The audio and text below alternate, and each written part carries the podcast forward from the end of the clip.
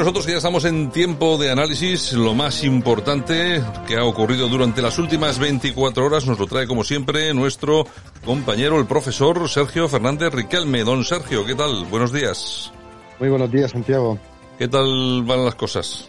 Pues trabajando duro, a ver si levantamos este país. alguien tiene que trabajar, que decía que alguien tiene que trabajar. Bueno, en fin, ¿cómo están los, eh, cómo están los temas hoy? Bueno, yo creo que uno de los asuntos, me imagino, importantes que nos traes esta mañana es el CIS, ¿no? Sí, una noticia surrealista, pero no por ello deja de, sorprender. Eh, el CIS, en su barómetro de septiembre, a contracorriente de todas las encuestas, da al PSOE una ventaja casi sideral de nueve puntos casi nueve puntos respecto al Partido Popular, ¿no? Unos datos sorprendentes, aunque la verdad que viendo últimamente las encuestas del, CIS, del CIS pues eh, creo que a nadie extrañan, ¿no? Eh, unos datos donde además eh, colocan a, Ciudadanos prácticamente con el 10% de los votos, ¿no? Una cifra que ninguna encuesta, ninguna, absolutamente ninguna, recoge. Y además, en este barómetro se eliminan todas las preguntas sobre la gestión de, del gobierno. Y por último, en este barómetro, además, se señala que la preocupación ciudadana por la subida del precio de la luz es apenas un 3%, algo que creo que, demuestra que estas encuestas del CIS pues eh, son como son y muchos sociólogos y expertos en ciencia política en las redes sociales están pidiendo disculpas por pertenecer pues a la misma área que los que realizan esta bendita encuesta. Ya te digo, bueno, pero tampoco viene de ahora, porque siempre hemos venido sufriendo un poco estos desfases, ¿no? De opinión que ha tenido el CIS.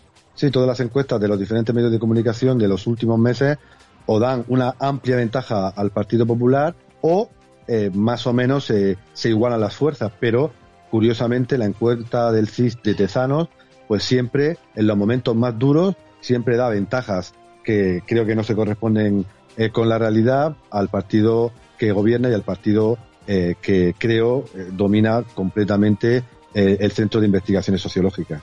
En fin, otro de los temas del día ha sido este. No me viene a dar lecciones de gestión a alguien que no ha gestionado absolutamente nada en toda su vida, ni política ni sanitaria, cero gestión. Me habla de hipocresía una persona que ha tenido que votar por correo para no dar la cara ante los medios y decir que está viviendo en un barrio y en unas circunstancias que todos se alejan del discurso que luego dice defender.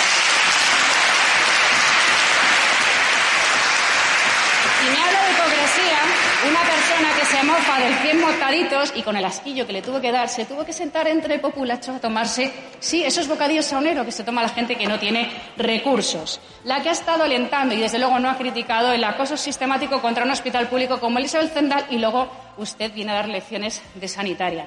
Y sobre todo, ¿sabe lo que es usted? Perteneciente a la izquierda caviar más hipócrita que puede existir.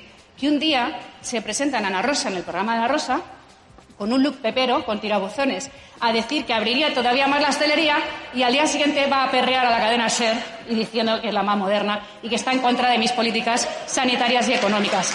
La hipocresía de la izquierda cabía.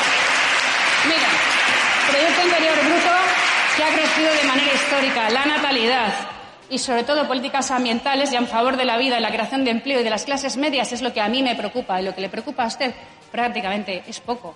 Bueno, la señora Ayuso en uno de sus de sus momentos ya, ya conocidos, ¿no? Ayuso en estado puro, ¿eh? Le encanta el cuerpo a cuerpo, le encanta eh, entablar pues las críticas y los debates más más eh, profundos con, con el oponente político en esta en este caso con la eh, con la candidata y ahora pues jefa de Más Madrid y, y esto además se demuestra cómo ella pues se siente segura se siente eh, apoyada por la población, como se demostró en las últimas elecciones, y además que utiliza un lenguaje muy directo, muy popular, que creo que conecta con amplias capas de la población, capas de clase media alta, pero también eh, capas de las clases eh, medias y bajas que ven muchas veces como esta izquierda caviar, pues representa más temas etéreos que no interesan al, al común de los mortales y se dejan atrás pues los verdaderos problemas que afectan al día a día de los trabajadores, inseguridad, pobreza y desigualdad. Bueno, yo creo que alguien tenía que analizar un poquito por qué esa popularidad de Ayuso. Además, yo creo que tendrían que hacerlo en el PP, que es, que es donde más les interesa, sobre todo porque ahora están abriendo una guerra que no, no debiera de existir. ¿Eh, Sergio.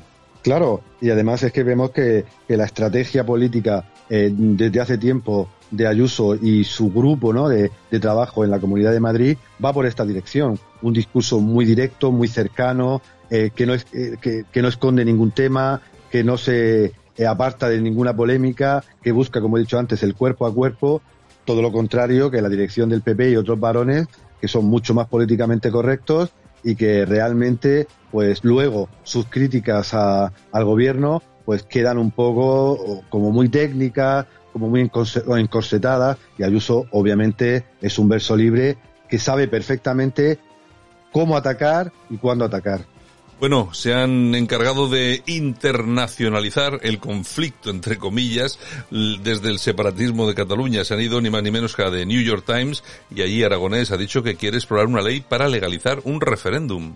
Por tanto, otra noticia surrealista. Eh, ¿De qué hablaron Pere Aragonés y, Pedro Sánchez?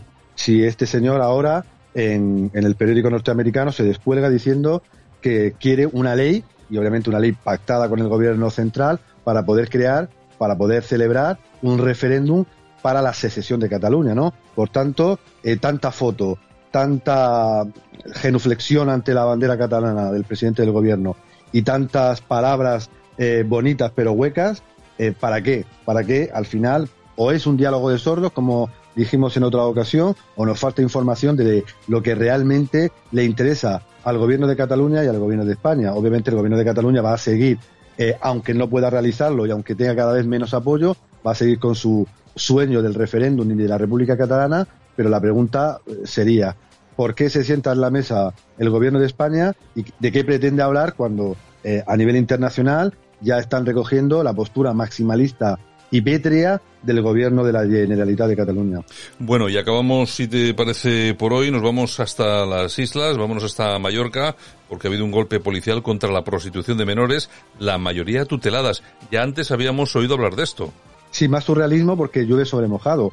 Eh, hace unos años saltó a la palestra la polémica de que menores eh, tuteladas por los servicios sociales de las Islas Baleares pues estaban siendo pues prostituidas en un mercado casi casi libre, ¿no? Se hicieron las denuncias contra Mónica Oltre y su gobierno, eh, contra eh, los eh, socios de Podemos en, en, la región Balear y al final pues nadie quiso decir nada, los jueces se inhibieron y estas chicas pues acabaron como acabaron. Y de nuevo, de nuevo, eh, 14 chicas que estaban tuteladas por el, Instituto Mallorquín de, Asuntos Sociales han sido pues eh, detenidas, o en este caso han sido salvadas de una red de prostitución de menores que vuelve a demostrar que en este país a veces casi todo está permitido o muchas personas hacen la vista gorda hasta que la policía pues no tiene más obligación que desvelar lo que está pasando. En fin, que bueno, ha sido una, una mañana completa, don Sergio, un poco, como decía aquel, un poquito de todo. De todas formas, bueno, ahí nos está quedando un país, yo siempre lo digo, ¿eh? nos está quedando un país muy bonito. ¿eh? Precioso. bueno, mañana repetimos. Venga, hasta mañana, un abrazo fuerte. Un abrazo.